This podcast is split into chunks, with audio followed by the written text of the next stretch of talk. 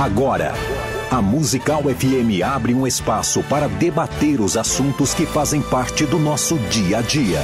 Sempre com convidados especiais para ajudar a esclarecer, iluminar a sua opinião. É a nossa missão. Direto dos estúdios da Musical FM na Avenida Paulista, debates.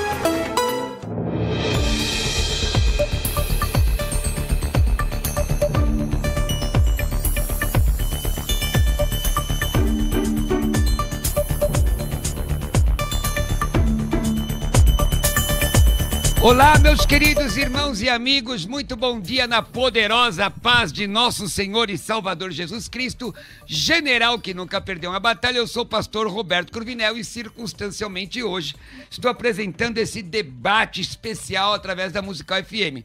Como eu faço todas as vezes, quero dizer-lhes Irene Tuquirio. E eu não quero discutir aqui se a, se a, se a conjunção aditiva pronuncia. O, o, o, a tônica tá no iota ou não tá. Não é porque hoje o negócio aqui vai pegar. Pessoal, vai pegar. Sua participação ao vivo, ao vivo aqui é através do, do nosso WhatsApp somente, 98484 9988. Você manda a sua opinião, 98484 9988. Você ouve pela, pelo Dial 105.7 FM, assiste pelas redes sociais, as redes sociais Musical FM, César Cavalcante, tanto no Facebook quanto no, na, na, na, na, no YouTube. E hoje também no meu canal do YouTube, por favor, né?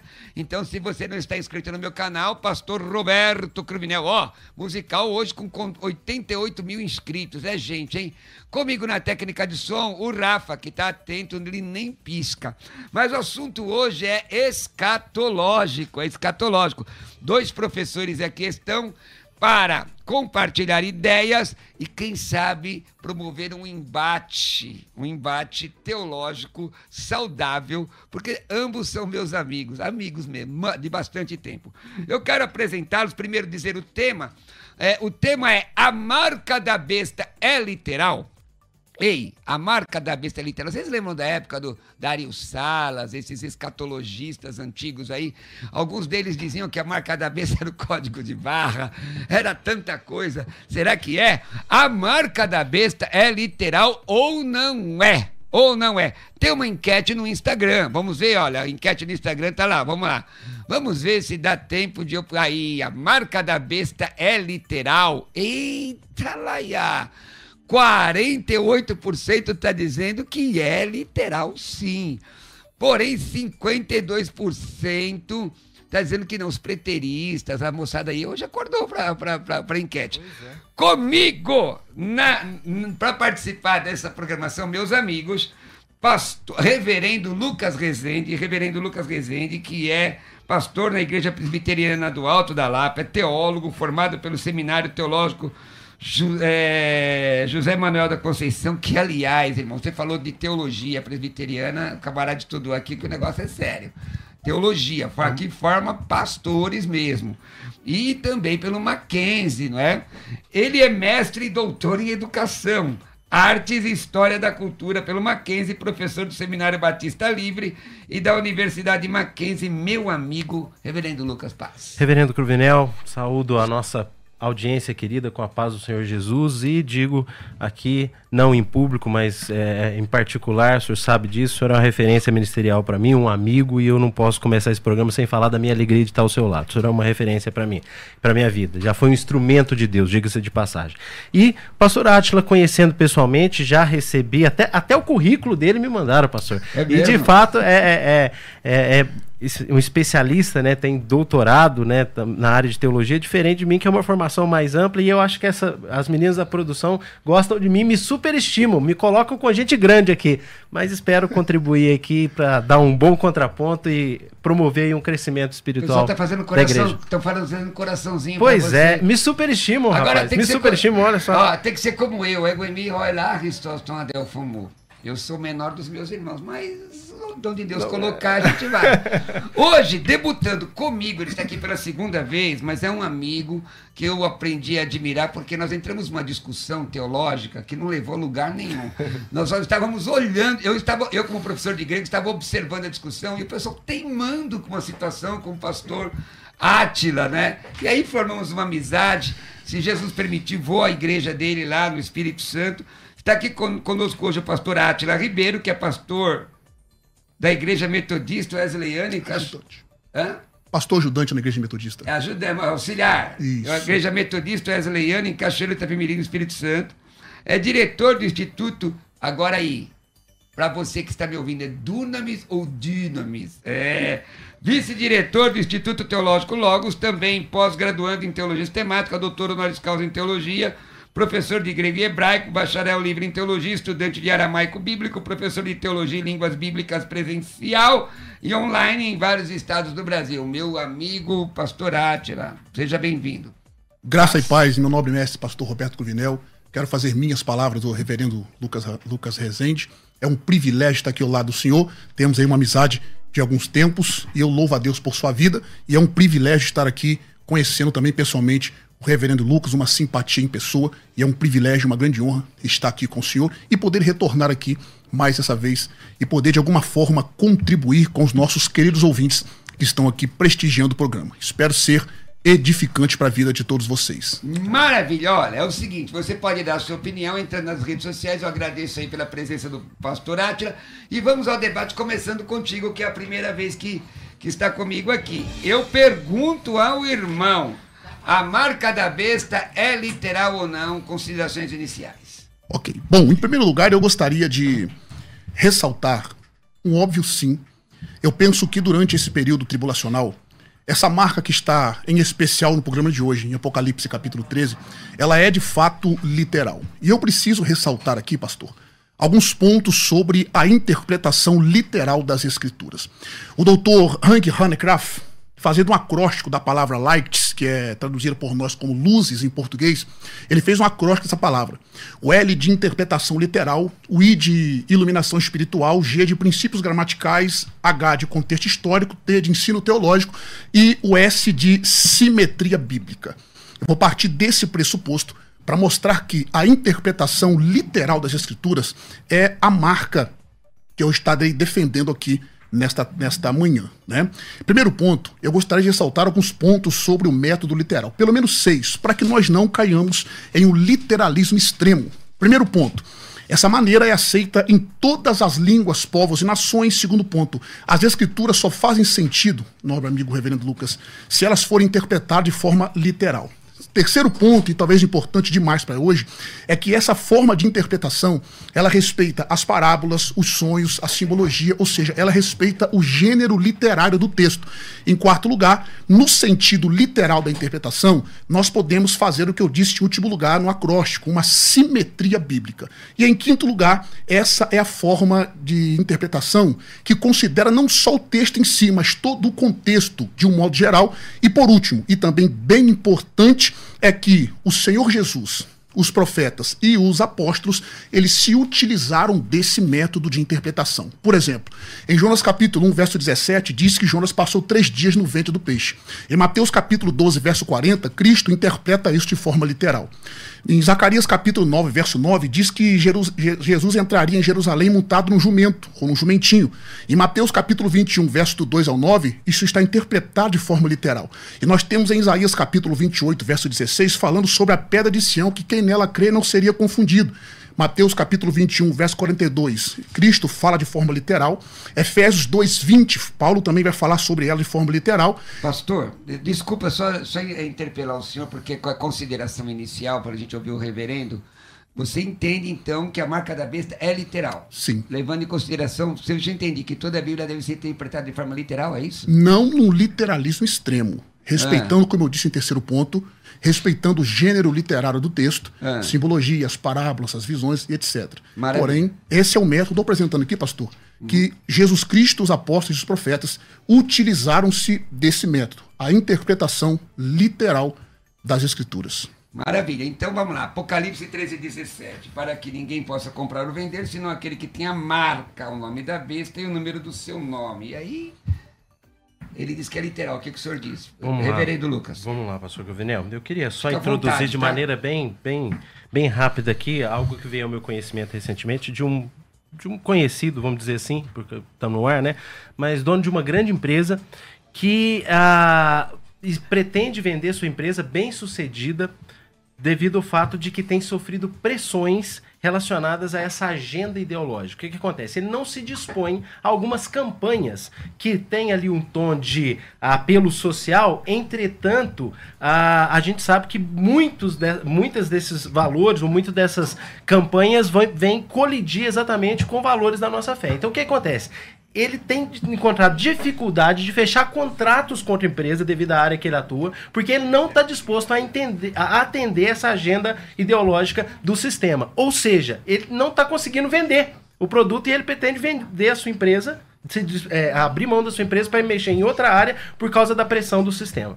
É, Eu cito essa analogia simplesmente para dizer que há uma boa alternativa da gente olhar para esse texto aqui, relacionando Apocalipse 13 com a questão do gênero literário. E já já colocando aqui bem bem ah, ah, estabelecido que eu não que eu não ah, ah, afirmo que os mais literalistas ignoram o gênero literário. Não é essa a questão. Agora, literatura apocalíptica, a gente sabe que é um gênero literário. Se você for numa livraria aí, qualquer livraria, e pedir, olha, eu quero um compêndio aí de literatura apocalíptica, você vai receber não só um- um- um- o, o Apocalipse de, de João, mas você vai receber outros livros que têm essa característica. Então, eu entendo que é possível nós olharmos para esse texto aqui, considerando ou ah, colocando ele pareado com o texto de Daniel, capítulo 7, e entender aqui a, a, a ideia de um governo, de um sistema, e a gente vai poder aprofundar isso aqui à medida que a gente for, for trabalhando, de um sistema que não necessariamente impele-nos a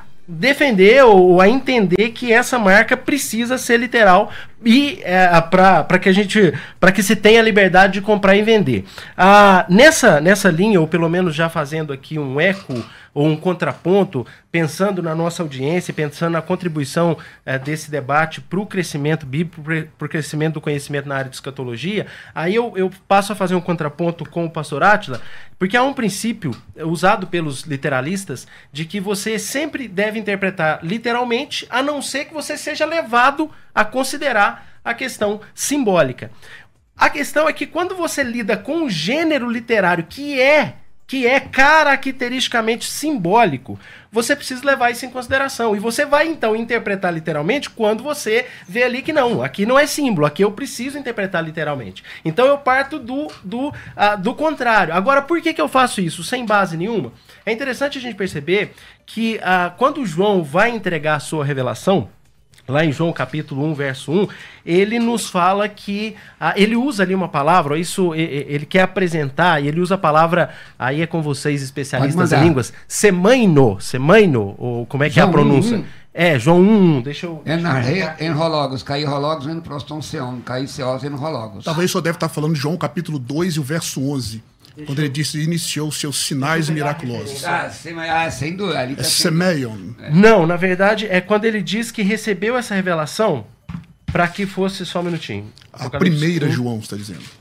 Não, não, Apocalipse 1, 1. Apocalipse. Ah, cara. É, Apocalipse, desculpa, eu falei João, me Falou, perdoe, é você falou porque, João. é porque o escritor de Apocalipse é o, o apóstolo João, né? Assim, tranquilo. assim a gente defende, então eu Tranquilo, citei João. irmão. Me perdoe, me perdoem, gente. Já já Mas aqui, isso, Tá mas ok. aqui Apocalipse 1, ele diz: revelação de Jesus, Jesus Cristo que Deus lhe deu para mostrar aos seus servos as coisas que em breve devem acontecer e que ele, enviando por intermédio do seu anjo, notificou ao seu servo João. Então, para mostrar, né? Se eu não me engano, aqui é o semaino, não é isso? Nessa, nessa expressão mostrar, pro Reverendo Kevinel, que já está aqui com. o- É, É, é, uma- é. é- é um, é, um, é um pretérito aqui. Exato. E aí eu vou. Esse manen. E aí, quando eu considerar a característica literária, o Daniel, lá no capítulo 2, verso 28 a 29, e o verso 45, na Septuaginta e outras traduções gregas, vai, vai usar esse mesmo termo. Que é diferente do, do, do termo relacionado a gnosco, que é algo de conhecimento. Esse termo semaino é relativo ao semeion, lá dos sinais do, do Evangelho de João. Né? Então, a, só, tô falando comigo aqui. Mas agora escuto, ok. escutando. Agora ok. Mas aí, aí o que que acontece? É, aponta para algo que deve ser visto de maneira simbólica. E veja, são duas literaturas específicas. Se você parear os dois textos, seja João como também Daniel, você vai ser conduzido a essa perspectiva de que olha a partir desse termo grego, quer dizer, símbolo. Bom, vai lá, vamos lá, peraí. Então vamos lá, agora vou passar aqui pro, pro pastor. Só quero pedir aos, aos companheiros o seguinte: talvez, é, é, são muitos termos técnicos, né? Talvez a nossa au- audiência não consiga digerir tudo que os irmãos estão falando. É, eu estou entendendo, mas qual é a exegese correta do texto de Apocalipse 13, 17 e 18? Qual é? Tá, eu entendi. Você, o irmão colocou a questão de símbolos e tudo mais, e o pastor é, literal. Pastor Átila, vamos ver se a gente Ok. consegue. é, Vamos lá, deixa eu tentar sintetizar. Vou tentar ser o mais simples e objetivo possível e vou tentar não monopolizar o tempo para deixar também o pastor Lucas ficar bem à vontade. Em primeiro lugar, ele disse sobre o anticristo ser um sistema. Ele usou o texto de Daniel, capítulo 7, vou fazer um contraponto aqui. Manda. Analisando, por exemplo, Daniel capítulo 9, do verso 24 ao 27, não é possível deixarmos de interpretar que o anticristo vai ser uma pessoa. Em 2 Tessalonicenses capítulo 2, a partir do verso de número 1 em diante, concluindo no verso 12, nós vamos mostrar também que é uma pessoa. Em 1 João capítulo 2 e o verso 18, João usa o artigo definido o anticristo. Embora ele fala sobre os anticristos, né, ele vai usar ali o artigo definido. E quando nós analisamos, só fazendo o primeiro contraponto, quando nós analisamos o capítulo 12 de Apocalipse, eu já mostrei sobre a literalidade, a interpretação literal. Apocalipse capítulo 12, nós temos ali a mulher sendo perseguida por um dragão. E nós temos várias interpretações, três delas eu vou ressaltar. Alguns dizem que aquela mulher é Maria, outros que é a igreja, outros que é Israel. Mas pastor Roberto Cruvinel e reverendo Lucas, dessas três interpretações, nós temos uma coisa em comum todas essas três acreditam que aquele dragão seja o diabo. Acreditam que aquele dragão seja, aliás, seja o anticristo. Ok? Seja, seja uma pessoa, mal. seja o mal. Seja o diabo, na verdade. E quando nós vamos terminar Apocalipse capítulo 12, verso de número 17, em algumas Bíblias, só falou sobre, sobre exegese, aqui é, um- é uma questão de crítica textual. Em algumas Bíblias, traz ali o verso de número 17, parte B. O verbo ali sendo usado na terceira pessoa, os manuscritos mais antigos. O texto Receptus traduziu na primeira pessoa, e eu me pus de pé. Mas os textos mais antigos é, traduzem esse verbo, pastor Roberto, na terceira pessoa. Ele se pôs de pé, mostrando que o dragão se pôs de pé na praia. Aí nós entramos no capítulo 13, verso 1, e eu vou tornar a dizer, em algumas Bíblias está no verso 1 essa expressão e algumas está no verso 2. Tanto que a Bíblia judaica completa, reverendo pastor Lucas, traduz o verso capítulo 12, verso 18, como e o dragão se pôs de pé, mostrando que ali é uma pessoa. Aí no verso 13, nós temos ali, pastor, duas bestas. E a palavra besta, ela aparece no Apocalipse por 46 vezes, agora tentando na área da exegese. Ele citou algumas palavras representando ali símbolos. Eu não vou monopolizar, mas eu preciso de mais um minutinho só. Nós temos pelo menos, pastor, eu só vou citar por alto e vou passar o tempo o senhor e retorno depois. Nós temos pelo menos 15 palavras no Novo Testamento grego que significam, que indicam uma comunicação não visual. Eu vou entrar agora na área da exegese. Existem pelo menos 15 palavras e umas delas são sinônimos de outras. Por exemplo, só de forma panorâmica, sem explicar elas, e na minha próxima fala eu vou explicar elas de forma exegética. A primeira palavra é a palavra sissemon, a outra catas- catassei ou catasseion, parássemos, teras, estigma, esfragiz, esfragizo, que é um verbo, a palavra a palavra neo é neo, dianel, catanel, neo, essa expressão aqui, ó, onar, aí são enuption, variações. são variações. Vou explicar elas variações aqui. com preposições. Sim. Depois nós temos Horacis, Horama, uh, Rotacia, Éxtasis. A palavra agora, importante para nós, é o que nós temos no capítulo 13 e 14, pastor, pastor Lucas. O senhor citou, por exemplo, a expressão Semeion. Nós temos isso no capítulo 13, versos 13 e 14, sobre os sinais que o anticristo vai fazer. E no verso de número 16, sobre a expressão Karagma. Pastor pronuncia Haragma, eu sigo uma outra pronúncia, como ele bem sabe, a expressão Karagma. Eu pretendo fazer, na minha próxima fala, uma exegese de fato. E eu já vou deixar aqui um contraponto para o senhor, se o senhor quiser fazer isso. O senhor usou a expressão semeion, né, dizendo que isso significa algo ali nesse sentido simbólico, mas eu queria que o senhor me mostrasse, por exemplo, uma só vez na Bíblia, que a palavra karagma não significa algo literal. Mas, dá, mas já aproveita da tradução, porque não é da área do pastor Lucas, para ser bem honesto. Ah, Mas sim. ok. a questão linguística, não sou especialista. É, Ok, para ser bem honesto, qual é a palavra específica que você prefere em português? Eu prefiro marca em português. Entendeu? Entendi. Agora, Eu prefiro eu marca. coloco a pergunta para você, e vou dar a palavra para o reverendo Perfeito. aqui. A pergunta para você pensar. Não acredito que seja. é, eu não acredito que seja. é, é, aliás, eu, eu creio que seja comum aqui a, a ideia do anticristo como literal. É o que eu já ia. Mas a marca é literal? Essa é a questão. Sim, sim. Sim, sim. Tá, então vocês estão lendo aí o pessoal colocando as, as, as opiniões aí no- na tela, tá bom? Vamos lá. Fecha no pastor Lucas. Vamos lá.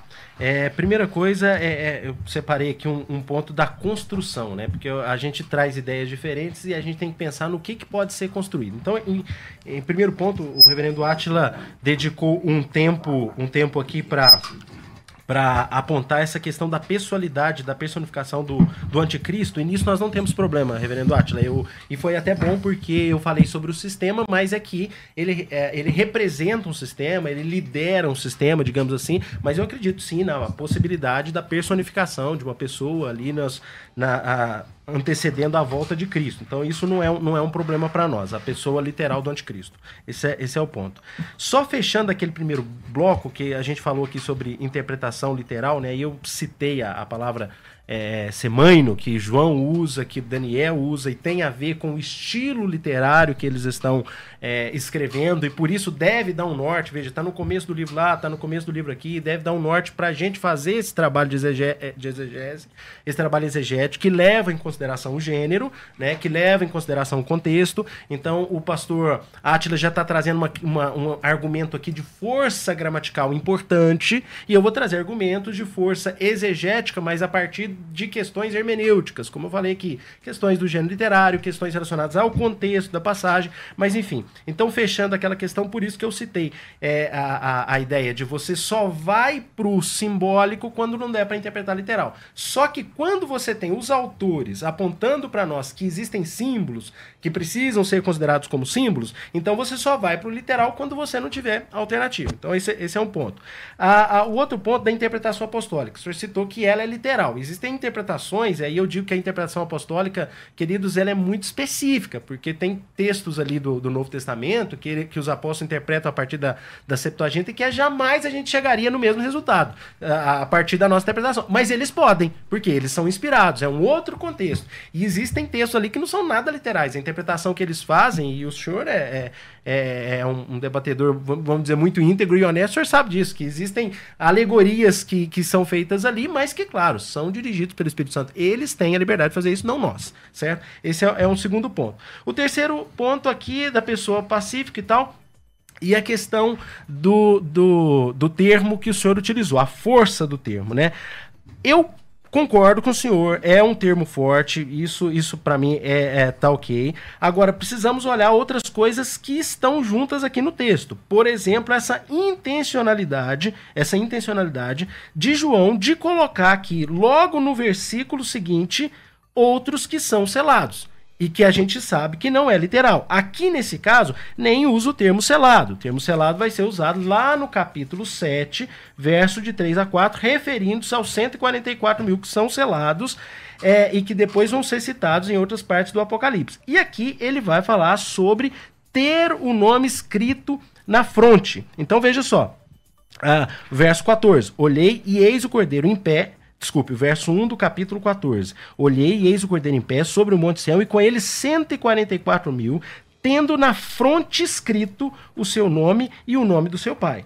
É, eu, eu imagino que o senhor não vai defender a literalidade desse Reverendo escrito, Lucas, certo? me permita- Tal qual, tal qual, o nome da besta, teoricamente, seria escrito, o seu nome e o seu número, né? É, em relação aqui a, ao texto anterior, ao, à perícope anterior. Pois uma, não, uma reverendo. pergunta aqui, inclusive, para os senhores, mas co- começando com o senhor. Existe texto da Bíblia que no mesmo texto tem literal e simbólico. Deixa os mortos, enterrar seus mortos. O 14 não. ah, Porque ah, o, o o nosso tema se debruça, e ele fez a pergunta sobre a marca.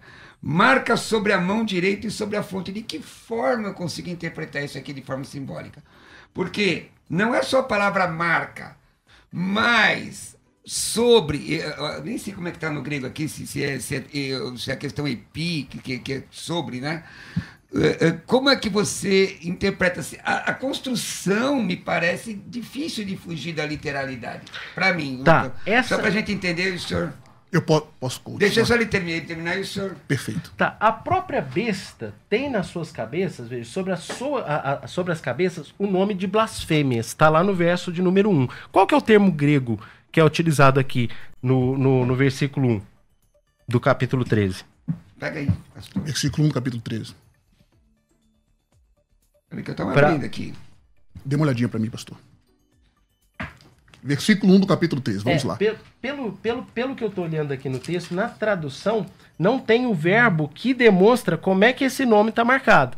Entretanto, diz que o nome de blasfêmias está na cabeça da besta. A questão é, como marca, como é, é, Tem- grafado, eu não A sei. expressão ali, pastor Lucas, não é. Não tem o, o termo, o termo símbolo. É, o marca. verbo- o A expressão verbo que ali indica. é onômata. Exato, Onômata, exato. que é o É. nome. Nome. Exato. Então, é o que eu estou dizendo. Não tem aqui o verbo que indica como é que está ali. Se, é- Mas- se é uma mas- marca, tá. se, é uma, se é uma grafia. O que, que eu estou dizendo? Eu tô dizendo? Eu estou apontando aqui um paralelo. Você vê que no nome, da- nas, nas sete cabeças, tem esses nomes de Mas blasfêmia. acha Tá, vamos que- lá. Deixa, deixa, lá, só, deixa só contrapor o que ele disse, que ele falou Pois não. bastante coisa, senão eu vou ficar, acabo me esquecendo depois. Nós temos três minutos aí para o intervalo. Tá, primeiro Manda. ponto, o senhor disse sobre os apóstolos interpretar de forma alegórica. A alegoria é citada somente uma vez na Bíblia por Paulo, em Gálatas capítulo 4, e ele não, eh, pelo contexto, ele está dizendo o que se entende por alegoria. Paulo parece que está citando alguns alegóricos, ele não está concordando com a interpretação alegórica. Só nós lemos o contexto. Tá, em segundo lugar, eh, o senhor citou aí várias palavras sobre simbologia, eu quero voltar aqui à, questão das palavras que nós temos como significado de comunicação não verbal. Eu vou citar, por exemplo, Marcos capítulo 14, verso 44. Eu preciso fazer isso daqui, pessoal. À vontade. Para que nós fa- façamos aqui uma análise exegética da palavra semeion, que aparece em Apocalipse 13, e a palavra caragma. Semeion ali é sinais. E caragma, ou haragma, em algumas interpretações, é marca. O senhor disse ali que nós devemos interpretar literal quando não há um outro sentido simbólico. Nós devemos ser levados à literalidade. Eu vou mostrar aqui algumas razões de o porquê que nós devemos, nesse texto, falarmos que ela deve ser interpretada de forma literal. Os sinais dos versos 13 e 14 está ali a expressão semeiam, que significa um acontecimento que é considerado como tendo algum sinal especial. Essa palavra, que é os sinais que o anticristo vai fazer, ela é em Apocal- em Mateus capítulo 24, verso 3, parte B, os discípulos perguntam para Jesus assim, ó, é, dize-nos quando serão essas coisas e que sinais haverá da tua vinda e do fim do mundo. A expressão ali é semeion, quando nós traduzirmos essa palavra, Loinaida, no seu dicionário, diz o seguinte: ao se traduzir seméio em Mateus 24, 3, talvez seja necessário algumas línguas dizer conta-nos o que acontecerá, porque semeio significa uma ocorrência fora do comum, ou seja, milagrosa. Isso aparece, pastor, rapidinho, em, João capítulo 2, verso 23, prim- em João capítulo 2, verso 11, falando dos milagres que Jesus fez.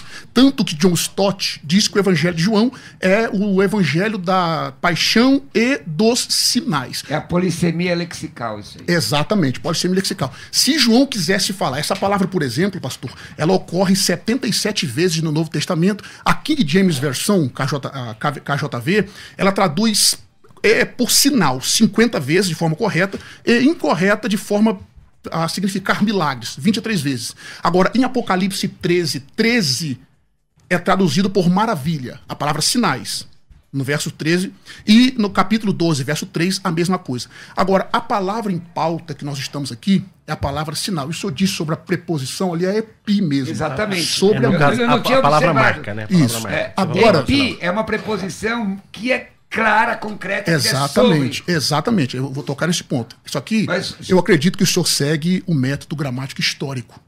Você tem uma acredito. 30 segundos pra gente entrar no intervalo. Tá bom. Então nós temos aqui a palavra caragma, que nós não podemos dizer que é simbólica. Por quê? João usa a palavra sinais para o que o anticristo está fazendo, o termo semeion.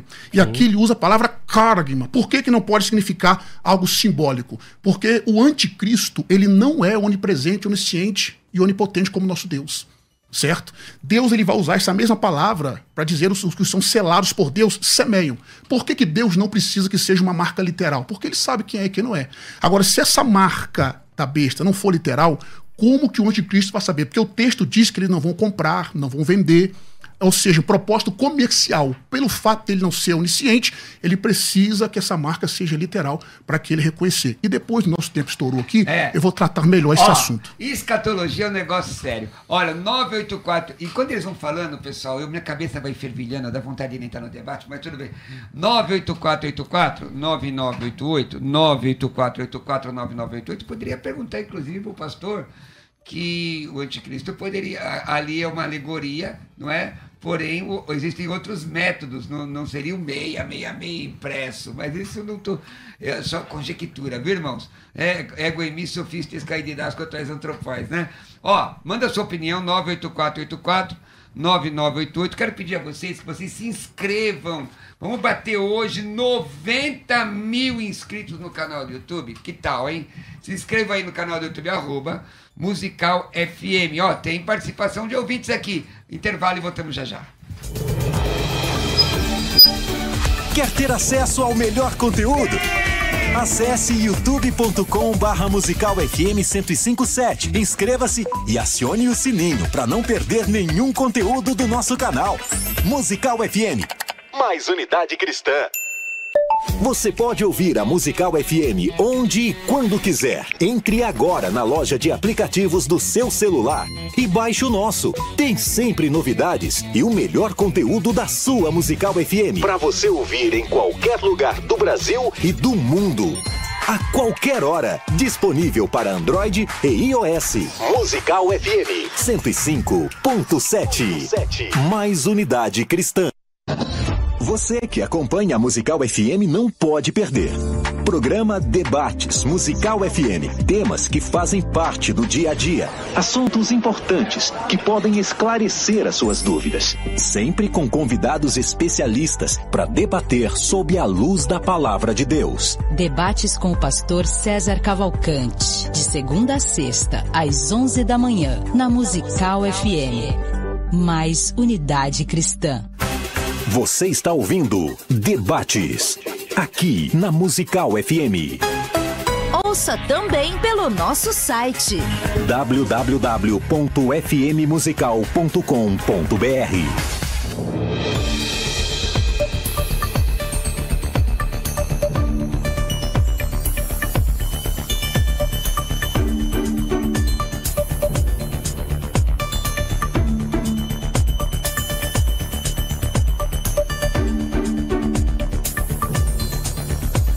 de volta com o programa de debates da Rádio Musical FM e dá uma olhada aqui, que está na minha mão aqui, o material didático da Faculdade Teológica Bethesda, que é lindo além de tudo mais, né? Então você tem aqui o curso fundamental, aqui são 18 meses de curso.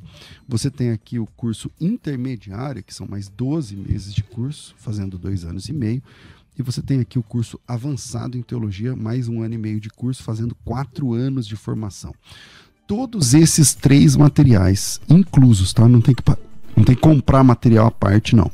Todos esses três materiais vão chegar na sua casa numa caixa bonitona com o nome da FTB, no teu nome, com a, a descrição lá no teu nome, seu endereço. Olha aí que vai chegar na sua casa essa caixa da Faculdade Bethesda.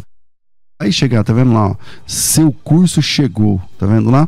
E aí os parabéns, né, para essa nova jornada, não sei o que lá, e aí você vai receber esses três materiais, nível fundamental, depois nível intermediário, depois nível avançado em teologia, todo esse material chega numa única caixa, num único, no único, no, no mesmo dia já chega para você. E olha, dependendo do local, chega ainda essa semana, tá? Dependendo do lugar, chega ainda essa semana. Pastor, quanto, como que funciona o curso de teologia da FTB? A mensalidade é 199, eu sei que parece piada, isso que eu tô falando, é, é 199 por mês, tá? São 48 meses, faça a conta aí quanto dá. Ao invés de você pagar por 48 meses, a gente faz o seguinte: 48 meses são 4 anos. 3 anos você não precisa pagar. Você paga só o primeiro. Você paga 12 parcelas. E o valor? 199. Então a mensalidade é 199 reais. E aí você tenta lembrar aí se tem algum curso de qualquer coisa, de inglês, não sei o que lá, que você faz estudando e que você paga menos do que você estuda. Geralmente, a gente paga para entrar, paga matrícula, paga rematrícula nas férias. Quem tem filho em idade escolar sabe disso. Tô me dando um ataque de tosse aqui. Paga rematrícula nas férias, mas na FTB, não. Não tem rematrícula, não tem que pagar a entrada, não tem que pagar um mês adiantado para começar, não tem que comprar livros, não tem que comprar material didático. Olha, só de material didático são 56 matérias. 56 matérias. Se cada matéria, cada matéria, sei lá, vamos pensar assim, ó, cada matéria dá 56, custasse 50 reais, já dá quase 3 mil reais. oh meu Deus. Então, fica a dica aí para você. Vou ter que parar. Coloca o telefone aí, Rafa. 990076844. Um chá pra mim. Vamos ver se melhora. Acho que não. 990076844. Quer ter acesso ao melhor conteúdo? Acesse youtube.com barra musical FM 1057. Inscreva-se e acione o sininho para não perder nenhum conteúdo do nosso canal. Musical FM. Mais unidade cristã. Você pode ouvir a Musical FM onde e quando quiser. Entre agora na loja de aplicativos do seu celular e baixe o nosso. Tem sempre novidades e o melhor conteúdo da sua Musical FM para você ouvir em qualquer lugar do Brasil e do mundo. A qualquer hora, disponível para Android e iOS. Musical FM 105.7. Mais unidade cristã. Biblicamente. Biblicamente. Uma conversa franca e séria sobre nosso jeito de viver. Viver biblicamente. Fique ligado na programação da Musical e saiba quando vai rolar um Biblicamente. Sempre às 11 da manhã, Musical FM. Mais unidade cristã. Você está ouvindo Debates. Aqui na Musical FM. Ouça também pelo nosso site www.fmmusical.com.br. Bom, voltamos. Seja louvado o nome do Senhor. Olha aqui. Uma participação. Bom dia, pastores. Muito bom debate hoje. Por favor, gostaria de fazer uma pergunta. Se a marca da besta é literal em Apocalipse 13, por que a marca nos 144 mil Apocalipse 7 não é? Nunca vi um teólogo defender que a marca dos 144 mil seja literal. Obrigado, Deus abençoe. Bom, o reverendo Lucas falou por isso, mas ele vai ter a palavra aí já na sequência. Wesley John, ouvi falar que a marca da besta é a guarda do domingo. Tá ouvindo gente errada aí. André Gonçalves, para mim a marca da besta é o celular. E aí, reverendo Lucas? Bom, é, aí vamos lá, vamos retomar no debate, né? Porque você passou para mim depois da participação do colega, é o celular, né? Na verdade, eu acho que, que, que um sistema se impõe e, e, e, estabelece essas regras comerciais, digamos assim, a partir da analogia que eu comentei, mas isso a gente precisa aprofundar, que é só uma observação bem, bem superficial. Meu ponto aqui é o seguinte, em relação aos, a, ao argumento que tem sido trazido pelo reverendo Atila é, que é um argumento forte do ponto de vista gramatical. Mas a pergunta que o reverendo Atila fez para mim foi a seguinte: olha, você uh, defende o método histórico gramatical? É evidente. Senão, eu estaria aqui numa outra é, perspectiva escatológica que não fosse nem pré-milenismo histórico, nem pré-milenismo dispensacionalista, nem amilenismo e nem pós-milenismo. Quer dizer, essas quatro vertentes são as vertentes ortodoxas oriundas de um método que é o histórico gramatical. Então, se a gente usa o método histórico crítico, eu estaria aqui defendendo ideias de Bultmann e outros camaradas aí, só para citar uma referência. E aí a gente tá fora da ortodoxia. Aí o ponto que eu, que eu, que eu trago para fazer esse comentário é o seguinte. Quando a gente pensa em histórico gramatical, a gente leva em consideração as questões históricas e não só as questões gramaticais. Então a gente não pode pegar a força de um termo e ignorar outras realidades presentes, por exemplo, no contexto, presente, por exemplo, no gênero literário.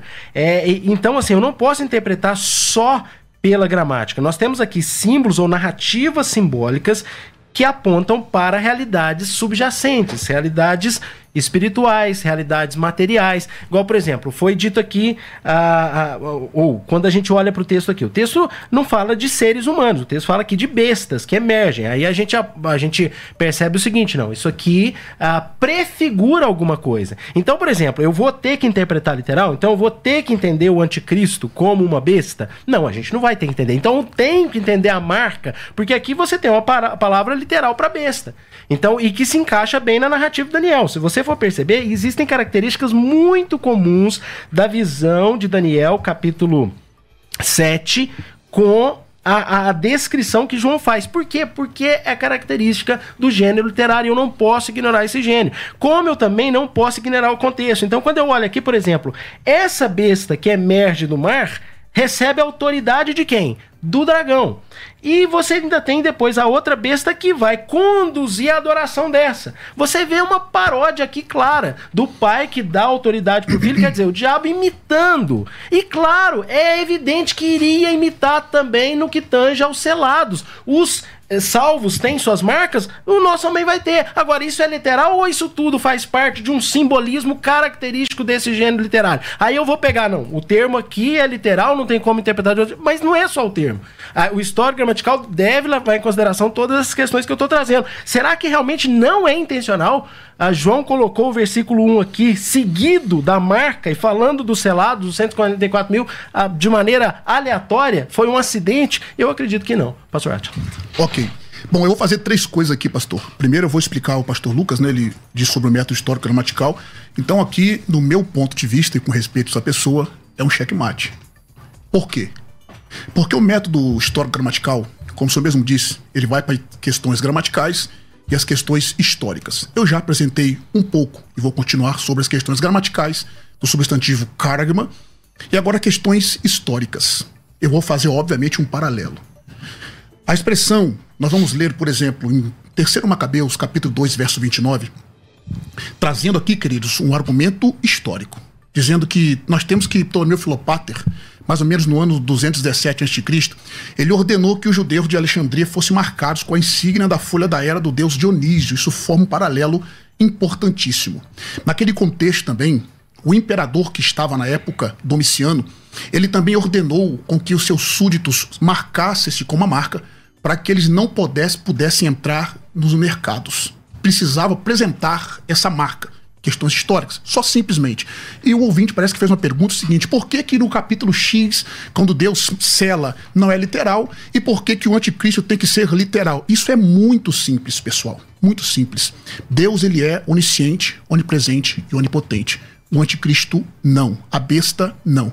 O termo besta, que aparece cerca de 46 vezes no Apocalipse, referindo-se de fato a uma pessoa, mostra que ele não é onisciente, onipotente, onipresente. Vamos supor, pastor Lucas, que eu estou chegando no mercado na época da tribulação. Eu creio que nós não vamos estar aqui na tribulação, mas isso é um outro assunto. Uh, eu chego no supermercado, digo, não, eu sou adepto ao sistema do anticristo, porque eu vou mostrar aqui que essa expressão caragma, ela é, de acordo com Loinaida, no seu dicionário, ele diz o seguinte: a maneira mais satisfatória de indicar o relacionamento entre marca e besta é dizer uma marca, abre aspas, ele diz, dizer uma marca indicando o relacionamento que se tem com a besta, ou, abre aspas de novo, uma marca de lealdade à besta, ou ainda, outra aspas, uma marca do partido da besta. Ok? Aí eu chego lá e digo assim: eu sou do partido da besta. Ele diz: qual, cadê o seu, a sua marca? Não, eu sirvo a besta. Eu sirvo ao anticristo. Como que ele vai saber se isso é verdade ou não? Por isso precisa ser literal. Ele não é onisciente, onipotente e onipresente. Agora, sobre a questão do karagma, que me responder a questão gramatical que o pastor Lucas pediu, nós temos aqui essa expressão o texto grego. Eu, eu, eu, não vou ler o texto grego para não ficar um pouco injusto com o reverendo pastor. Eu vou ler aqui. Não, não tem problema. É, porque, porque, porque, porque, eu, ah, então tá. A, a, okay. Só você explicar para a audiência, porque não é só eu. É só não, você okay. ler o texto grego e apontar. Ok, então tá, eu vou citar só o termo, para ser até um pouco mais prolixo, para não ser muito prolixo. A Só, expressão. só, só fazendo a colocação.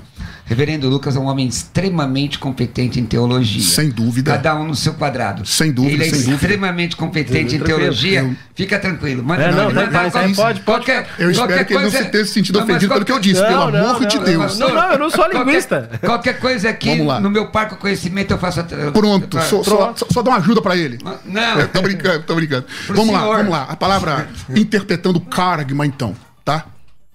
Ah, um estudioso chamado Sincox, eu fiz aqui um apúdio citado por comentário Bican. Ele diz o seguinte: a marca de fogo referente a Karagma, a marca de fogo colocada nos escravos para identificá-los. Devotos pagãos às vezes recebiam esse tipo de sinal, marcando-os como a propriedade do seu deus. O outro estudioso, estudioso chamado Rist, ele diz o seguinte: é o termo técnico para carimbo imperial em documentos oficiais.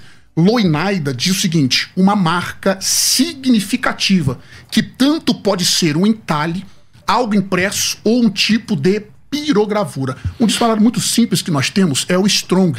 Strong diz o seguinte: uma gravação ou marca, isto é, um sinal, marca de servidão, ou uma figura esculpida como imagem ou ídolos. E essa expressão, pastor, partindo do princípio gramatical, ela é o substantivo do verbo caraço. E essa palavra, ela aparece em Atos capítulo 17, verso 20. Por isso que eu disse para o senhor apresentar um termo onde essa palavra significa simbólico. Rapidinho, só para concluir. Claro. Em Atos 17, 29, tá assim, ó. Sendo nós, pois, geração de Deus, não havemos de cuidar que a divindade seja semelhante ao ouro, a prata ou a pedra esculpida. A expressão aqui é um substantivo, no caso do ativo, que é karagmate. Então nós temos ali, e essa expressão, eu concluo, é sinônimo de estigma. A, a quinta palavra que eu citei aqui naquela sequência de mais de 14. É algo na superfície de um objeto, como por exemplo uma linha, mancha, uma linha, mancha ou cicatriz sem um formato especial e também sinônimo de fraqueza. Eu acho- Ó, nós estamos caminhando pro, já para o final e eu não, eu que não quero aqui é, tolher o tempo de ninguém.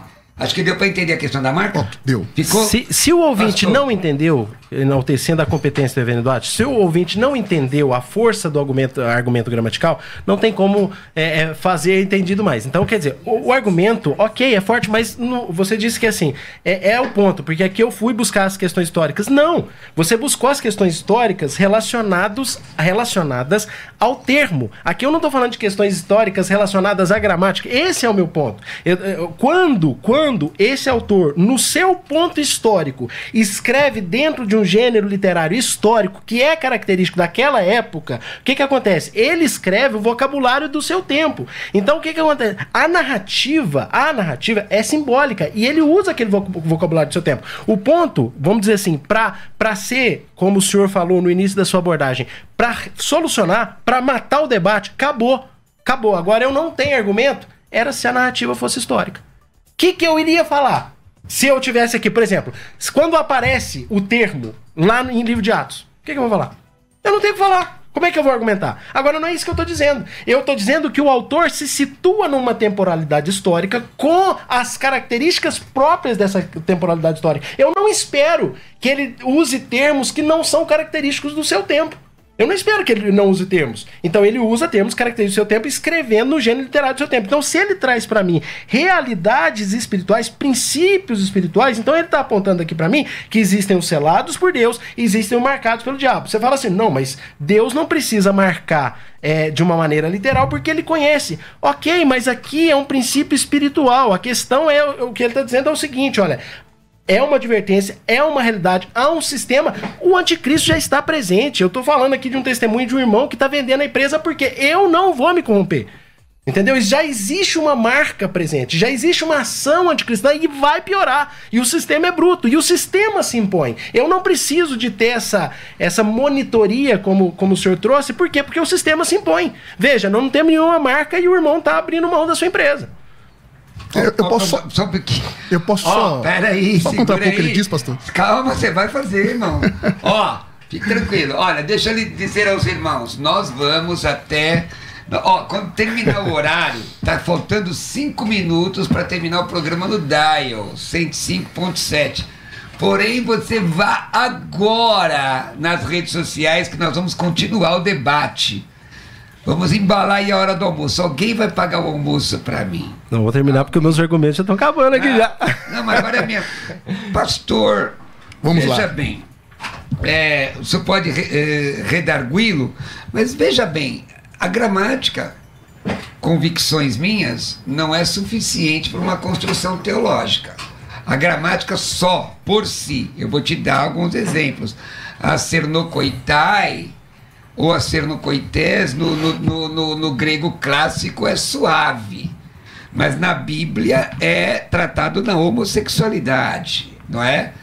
É, então, existem questões históricas, como está defendendo aqui o, o, o- o reverendo, questões, questões de, de amplitude do autor. Como é que você consegue asseverar especificamente que esse texto, além da questão gramatical, é literal? Perfeito. Falando sobre questões, a questão de que a, análise gramatical não é, não é suficiente, Ela é não, res- importante. não resolve tudo. Ela é É, importante. só, só uma colocação rapidíssima, rapidíssima.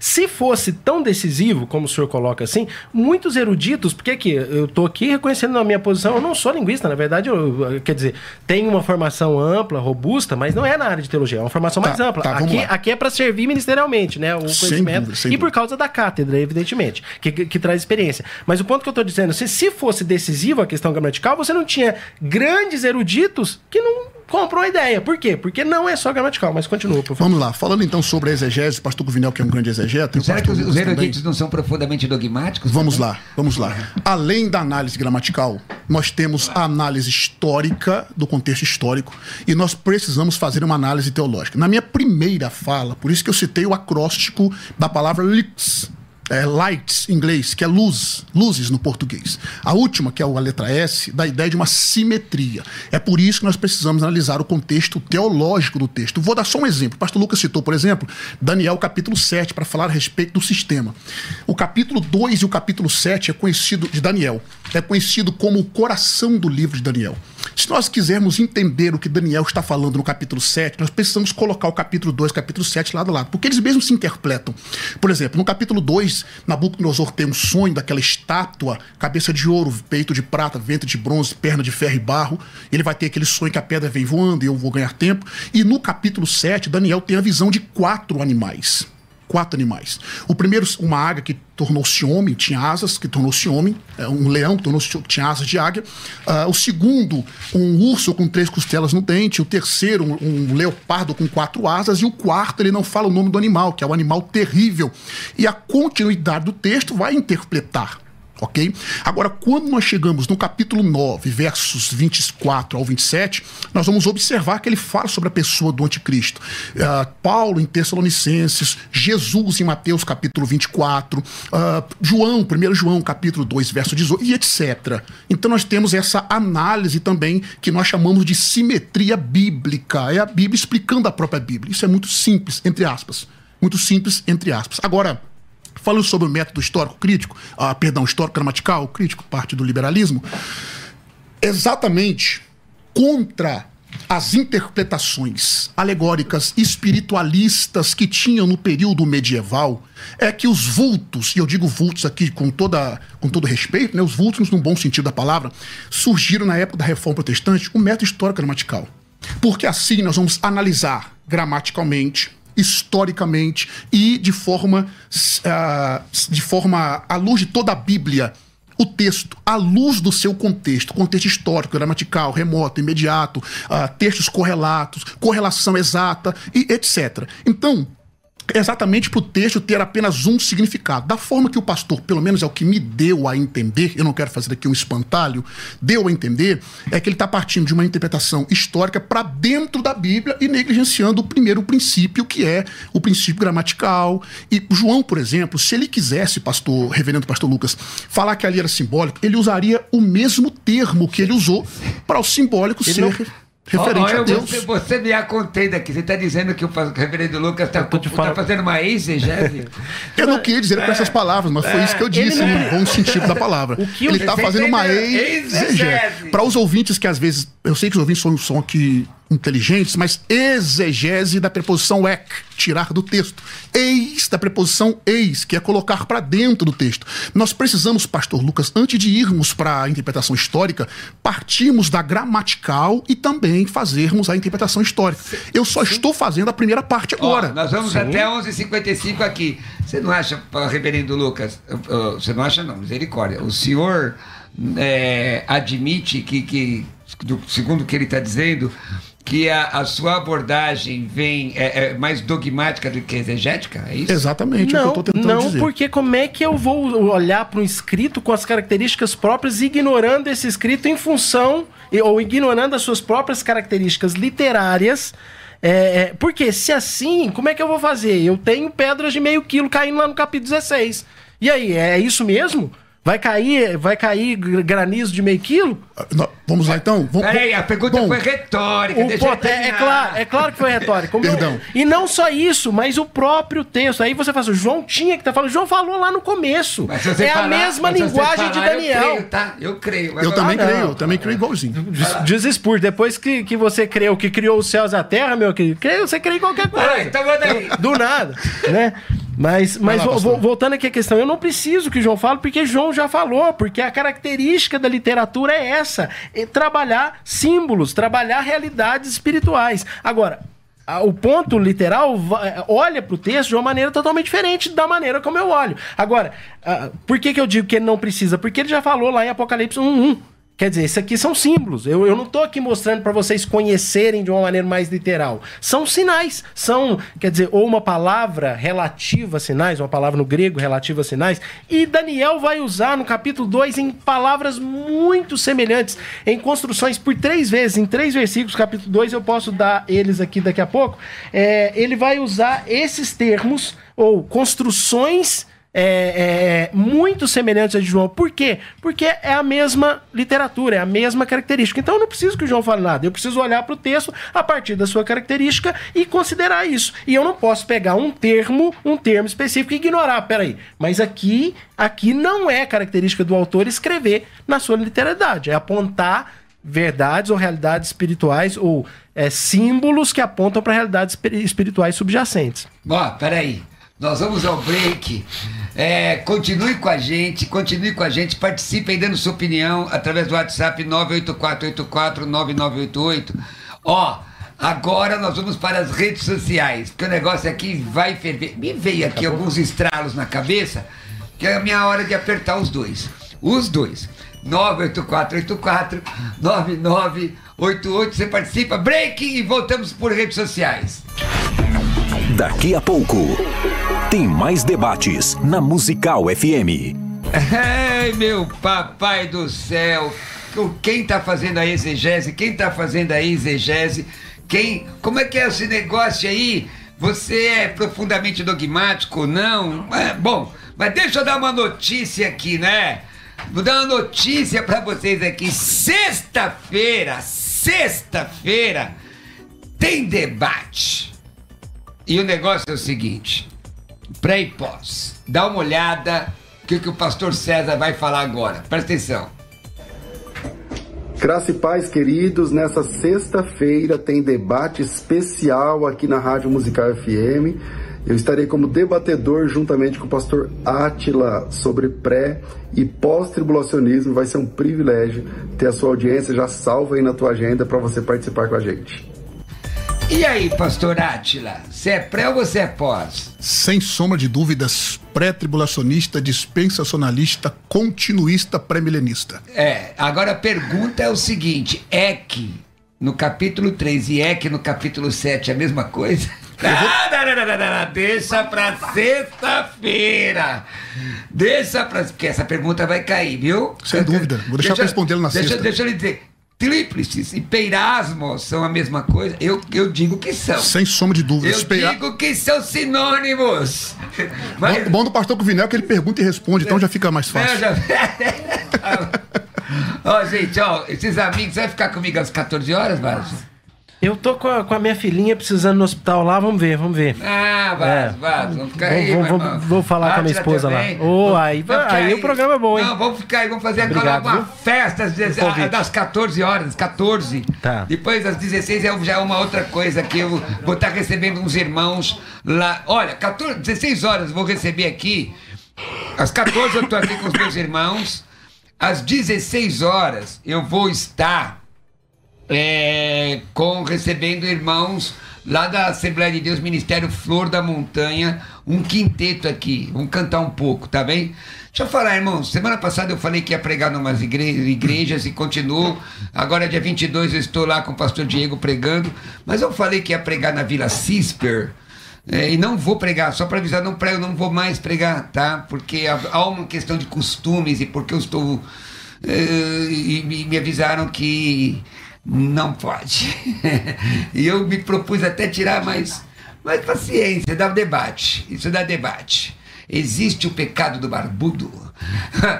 mas vamos, vamos voltar aqui. Vamos voltar aqui a. Existe? Eu gostaria de participar desse debate, defender os barbudos. Ah, vamos lá, vamos lá, querido. Ah, Porque tem que respeitar os dogmas das igrejas, legal. Né? Mas eu, eu geralmente tiro, irmão, quando a igreja diz que não. Eu também não tenho respeito, problema pra isso, pastor. né? Mas Não às vezes não, não dão nem tempo de você falar. Às, às- às vezes eu acho estranho isso. Vamos lá, mas vamos, vamos continuar Vamos lá. o nosso debate. E voltando ao debate, ah, a palavra é. Que, O senhor Comigo. falou. O senhor, é, desculpa. Você falei o quê? Falei o quê? Não, não, não, não. É, eu, ia, eu ia comentar sobre a questão da exegese, né? De trazer Então dogmas deixa texto. Zezé, e você vai, vai, vai. É, lá. não, a única coisa que eu ia comentar é que, por exemplo, você pega escatologia. Eu disse aqui que tem quatro, quatro possibilidades ortodoxas. E, por exemplo, a minha denominação, oficialmente, nós não temos uma. Então, ah, por que, que eu não sou pré-milenista histórico?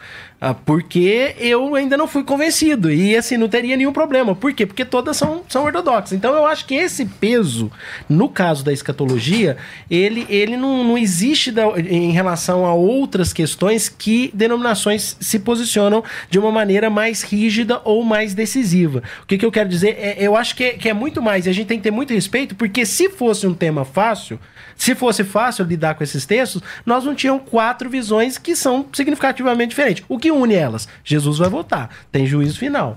Né? Tem anticristo, tem grande tribulação. É isso que nos une. Então, pronto, os pontos essenciais nos unem. Mas nas, nos detalhes, realmente, há as diferenças. Né? Mas, Exato. Bom, só fazendo aqui uma. Parafraseando o que o pastor Lucas disse aí, eu quero só deixar bem claro nosso respeito para aqueles que pensam de forma diferente. Eu penso que isso aqui, no sentido, é uma, uma diáfora. São assuntos que não são importantes para a salvação. Opa, vai morar no céu quem crê que é literal e quem não crê. É, exatamente. Eu quero Ah, deixar tá isso bem claro. Isso aqui não implica salvação. Você tem que, quem em Cristo, você tem que acreditar em Jesus como seu único e suficiente Salvador. É isso que importa para nossa salvação. Essas questões aqui são importantes? São, mas não para salvação. Né? Bom, agora falando um pouco sobre o livro do Apocalipse, o pastor colocou alguns pontos aí. Eu vou apresentar aqui como que eu, pastor Átila, vejo o livro do Apocalipse e eu acho que essa forma está muito fácil de entender no livro. Eu penso que fácil, mas o senhor pode contrapor depois. Eu penso que o Apocalipse, nós temos ali passado, presente e futuro. Apocalipse capítulo 1, verso 19, Jesus disse isso. Escreve as coisas que tem visto, as que são e as que depois destas hão de acontecer. Nós temos ali passado, presente e futuro. Eu acho que você tá lendo Laurenciosa. Você leu quando você era pequeno, mais novinho. Você leu, leu. Bom, a- além dele, leu. eu li também a Bíblia, né, É, pastor? Ali não, mas não precisa dessa cajadada, porque todo assembleiano leu esse Laurenciosa, irmão. Sim, penso que sim. É. Então nós temos ali, aí vamos lá. Aí nós temos o capítulo 1, Je- João vendo Cristo na ilha de Pá, João vendo Cristo no meio dos sete cartiçais. Capítulos, é o passado. Capítulos 12 e 3, carta às sete igrejas, começando em Éfeso e terminando em Laodiceia. Agora, do capítulo 4 ao capítulo 22, nós temos coisas do futuro, a respeito do futuro. Embora ele use, e nós temos sobre o gênero literário de Apocalipse, pastor, nós temos ali narrativa, gênero epistolar, e nós temos ali a linguagem simbólica. Por exemplo, no capítulo 4, João vê alguns símbolos, fala de alguns símbolos, mas não deixa de ser pessoas. No capítulo 5, por exemplo, Cristo é chamado de o cordeiro e o leão ao mesmo tempo. Ele é apresentado pelo ancião no verso 5 como leão e apresentado, é, apresenta-se no meio dos quatro seres viventes, no meio do trono, como um cordeiro, mas ele não deixa de ser uma pessoa literal pelo fato dessa simbologia. Chegamos pulando rapidinho o capítulo 6, que abre o primeiro selo ah, em diante. Chegando no capítulo 12, nós vamos encontrar um dragão perseguindo a mulher, e dependendo da interpretação, o dragão de fato é o diabo, que não deixa de ser uma pessoa. Aí, quando nós chegamos no capítulo 13, nós temos uma tríade satânica. Eu não gosto, pastor Roberto e pastor Lucas, de chamar de trindade, porque aqui não é trindade. Perfeito. Aqui é uma tríade satânica. Trindade somente o Pai, o Filho e o Espírito Santo pode se chamar de trindade, porque eles compartilham da mesma essência embora sejam pessoas diferentes. Mas não é o tema do debate aqui. Aí nós temos ali, queridos, isso aqui é importante para entendermos sobre a marca da besta. É importante por demais, porque no capítulo 13 nós temos o anticristo, é, eu chamo isso de uma sedução religiosa. Ele está seduzindo com seus sinais, prodígios ali, seus sinais, as pessoas a adorá-lo. Isso é uma sedução religiosa, correto? Aí, na parte do verso 16, 17 e 18, há uma sedução comercial. Por que, que eu queria re- responder ao pastor? Ele está dizendo que ali representa Falou a adoração. Isso, logo de cara. Exato, eu vou dizer agora. Por que, que essa marca é literal? Porque se fosse somente uma sedução religiosa, olha o que está escrito na Bíblia, Apocalipse. Capítulo 20, eu queria que o senhor conferisse, se eu puder. Capítulo 20, verso 4. Eu disse que nós temos uma, solução, uma, uma sedução religiosa, pelos milagres que ele está fazendo, e uma sedução comercial. Observe só um dos textos que eu vou citar, e pretendo citar outros aqui dentro do livro para expor. Capítulo 20, verso 4. E vi tronos, e assentaram-se sobre eles aqueles a quem foi dado poder de julgar. E vi as almas daqueles que foram degolados pelo testemunho de Jesus e pela palavra de Deus, e que não adoraram a besta, nem a sua imagem. E, construção aditiva, Pastor, desculpa, o senhor já termina sua linha de raciocínio Sim. e já embala para as considerações finais. Exato. Por causa do horário. Ó. pois eu, hoje fecha as considerações finais contigo. Então observe que não pode ser somente no sentido espiritual, porque já foi uma sedução religiosa. E essas aqui, ó, não adoraram a besta nem a sua imagem e não receberam o sinal na testa nem na mão. Ou seja, não adoraram nem receberam o sinal. Então nós temos duas coisas diferentes aqui, mostrando que lá não pode ser simbólico. Essas pessoas que estão ali adorando ao anticristo, eles serão condenados no final. E as pessoas também que, que vão receber a marca da besta, eles serão impedidos, que não vão receber, serão impedidos de comprar e vender. É nesse sentido. Por isso que o termo, a palavra para sinais em Apocalipse, que é semeion, e a palavra marca, que é karagma, ou haragma, na pronúncia do pastor Roberto, que segue a pronúncia erasmiana, ah, é haragma. Haragma. Então, tem que ser uma marca literal. Porque nós vamos encontrar isso daí exatamente porque o anticristo não vai conseguir diferenciar e as pessoas que vão trabalhar no sistema dele não irão conseguir diferenciar quem tem e quem não tem a marca. Agora, o selo de Deus não precisa ser espiritual. Por exemplo, nós somos selados por Deus. Nós temos o selo do, do- o selo do Espírito Santo. Paulo diz isso em Efésios, capítulo 1, versos 13 e 14. Ele fala sobre o selo do Espírito Santo, expressão esfraguis ali, que vem de esfraguizo, né, ou vice-versa. Paulo fala, esse selo não precisa ser visível por conta disso.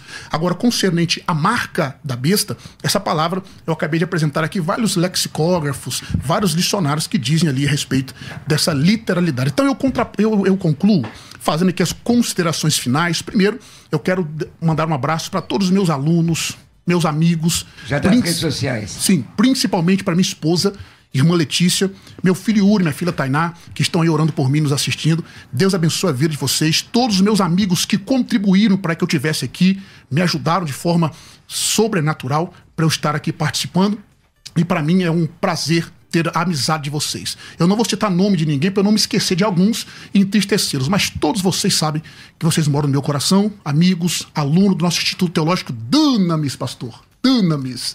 A expressão Como que é eu gosto é? de pronunciar. Du, Du. du, nem U, nem I. Joe. Joe fala de É. Todos os meus amigos, alunos, Deus abençoe. Alunos dos cursos online, do curso presencial, Deus em Cristo lhes abençoe. E foi um, ex- um grande privilégio estar aqui com o pastor Lucas, reverendo Lucas, podendo expor aqui essa simpatia em pessoa, falando desse ponto importantíssimo. Desde já agradeço.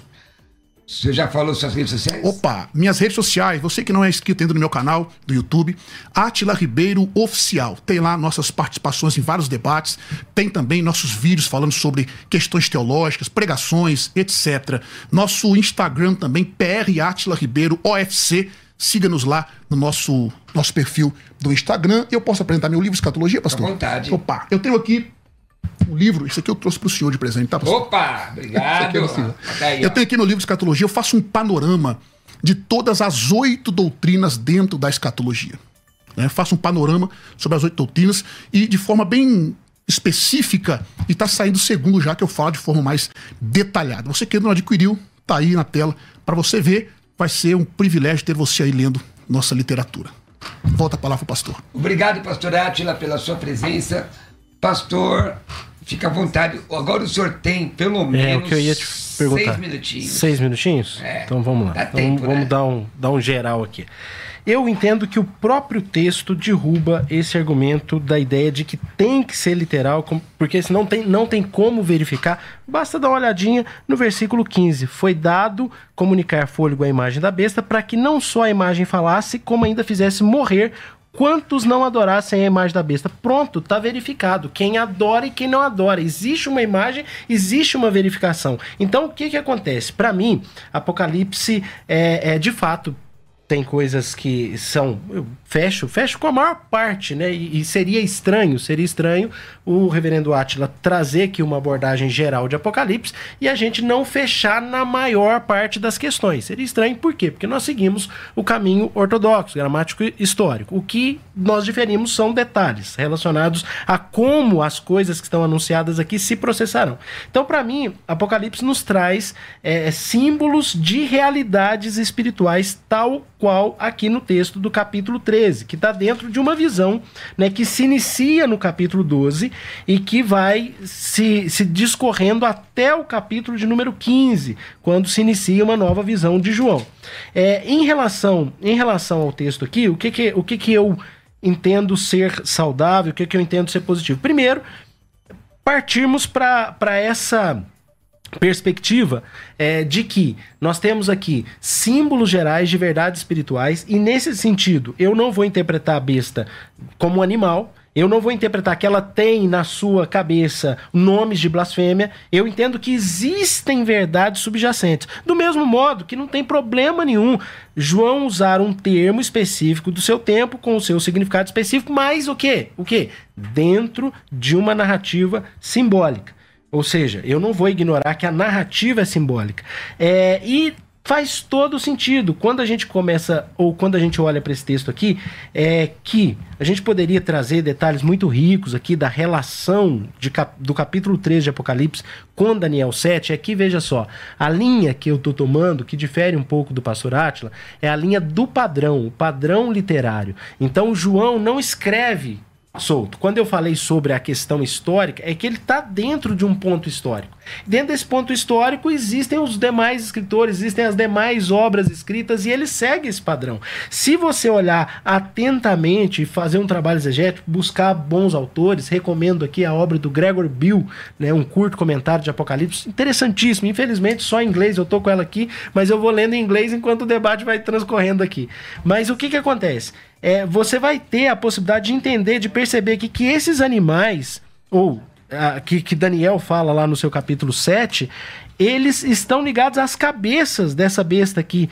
É, e os dez chifres ligados àquele ser, né? Que ele não consegue nem descrever, aquele animal bizonho lá do, do- de Daniel 7. Então, o que, que ele diz lá no texto? Reis. O próprio texto nos dá a interpretação, ou seja, um governo, um sistema. Agora, o que eu quero para terminar chamar muita atenção aqui de vocês é exatamente esse padrão. Veja, João não está ah, escrevendo de maneira aleatória, ele segue um padrão e está muito aqui alicerçado em Daniel.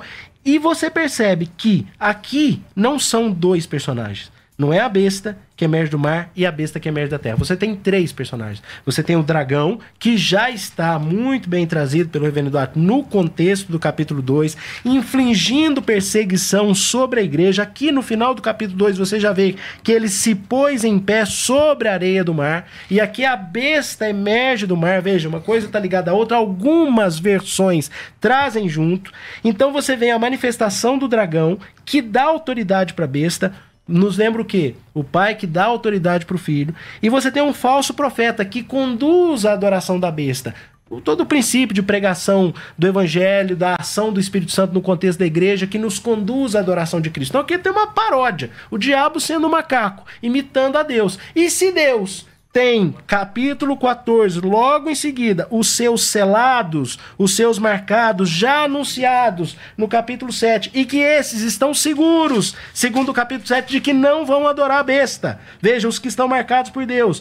É, é, veja só, ah, não danifiqueis é, nem a terra, então ouvi o número dos que foram selados, verso 4, que eram 144 mil, é, que foram selados das 12 tribos. Esses estão, verso 1, conservados seguros os quatro ventos da terra. Esses não vão adorar a besta, os que estão marcados por Deus. Do mesmo modo que Deus tem os seus marcados, é claro que essa, nessa paródia aqui, que vai terminar, evidentemente, não com 777, e a gente, poxa, dava um debate só do, do 666. É, porque ele tem... Eu nem dava quis um entrar nas debate- questões dava um da debate só do gematria, eu nem 666. quis entrar na gematria. peraí, só pra Dava um debate só do Só 666. pra nos anuviar, a tipologia bíblica diz que o 6 é o número do homem. Quer dizer, ele tenta ser 7 e nunca consegue. Exatamente. Criado no sexto dia e só encontra descanso Vai lá, irmão. em Deus, Vai, né, no sétimo vai dia. lá. Agora, é, seriam imperfeitos se não tivesse o sétimo dia de descanso. O ponto é o seguinte, é, e, e faz todo sentido aqui, porque ela é- emerge do mar,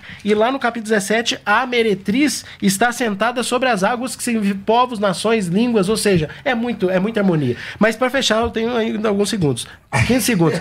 Não é 777. Por quê? Porque isso ele não pode imitar, ele tenta imitar. Então é 666, a completude da imperfeição. E venham novos Ó, debates. vai- Obrigado, Átila. Foi benção. Deus abençoe a todos. Fala aí suas redes sociais, brother. Reverendo Lucas Rezende, tudo junto. Coloca lá, Reverendo Lucas Rezende, Igreja Precendual da Lapa, Rua Doutor José Elias, aqui em São Paulo. Vai lá, porque eu tinha que enfrentar esse grande erudito aqui. Hoje eu preguei esse texto no domingo, já fui me preparando, hein? Ah. Então vai lá na igreja, Rua Doutor José Elias, 67, Alto da Lapa. Segue também IP do Alto da Lapa. Uma alegria poder interagir com vocês nas redes sociais. Deus abençoe a todos. Pessoal, Obrigado, Reverendo Cruvinel. eu que agradeço. Repito, o senhor é uma referência pra mim, viu? Obrigado, eu, eu sou o menor dos meus irmãos. Deixa eu dizer aqui pra você. É, que legal, né? Como é que ficou a nossa enquete? Dá pra ver? Dá tempo? Hã? Aí, ó. A marca da besta literal. Virou o jogo, hein? Virou o Virou jogo. o jogo, é. Os, Ó, agora- os, os, os literalistas, você- os literalistas chegaram Volta aqui comigo, ó. Você sabe que foi falado muito de grego. Quer estudar grego comigo? Quer estudar grego comigo? Manda uma mensagem com a palavra grego. Quer estudar teologia comigo? Os cursos básico, médio e avançado, me manda uma mensagem. Faz o seguinte, coloca a palavra cursos que eu te mando informação sobre tudo. Tá lá no meu, manda mensagem no WhatsApp. 11 96766 5787. 11 9 67665787. Repito, 11 967665787. Gente, vamos lá se inscrever no canal da Musical FM. Vamos caminhando para 90 mil inscritos. Estamos 88, 88.8. Vamos para Musical FM, Musical FM 105.7 no YouTube. Ace- faz- clica lá na. É chama? Na co- eh, notificações, todas. Segue também o pastor Roberto Cruvinel, tanto co- Instagram, Facebook, eh, TikTok, canal do YouTube. Vamos lá, pessoal, pastor Roberto Cruvinel. Vamos ver se uns 30 entra agora aqui. O Senhor abençoe os meus amigos. Às, de- às 14 horas eu estou aqui de volta. Os dois estão convidados para permanecer comigo. Às 16 eu vou trazer aqui um quinteto, irmão. Vai ser de Deus, vai ser bom demais. Paz, com Jesus. Tchau, tchau. Graça e paz, queridos. Nessa sexta-feira tem debate especial aqui na Rádio Musical FM. Eu estarei como debatedor juntamente com o pastor Átila sobre pré e pós-tribulacionismo. Vai ser um privilégio ter a sua audiência já salva aí na tua agenda para você participar com a gente. Você ouviu Debates na Musical FM. Dentro de alguns minutos, este programa estará disponível no seu aplicativo de podcast. Basta digitar Debates Musical FM e ouvir a qualquer momento, quantas vezes quiser. Disponível para Spotify, Deezer e outros tocadores da Apple e Android. Musical FM. Musical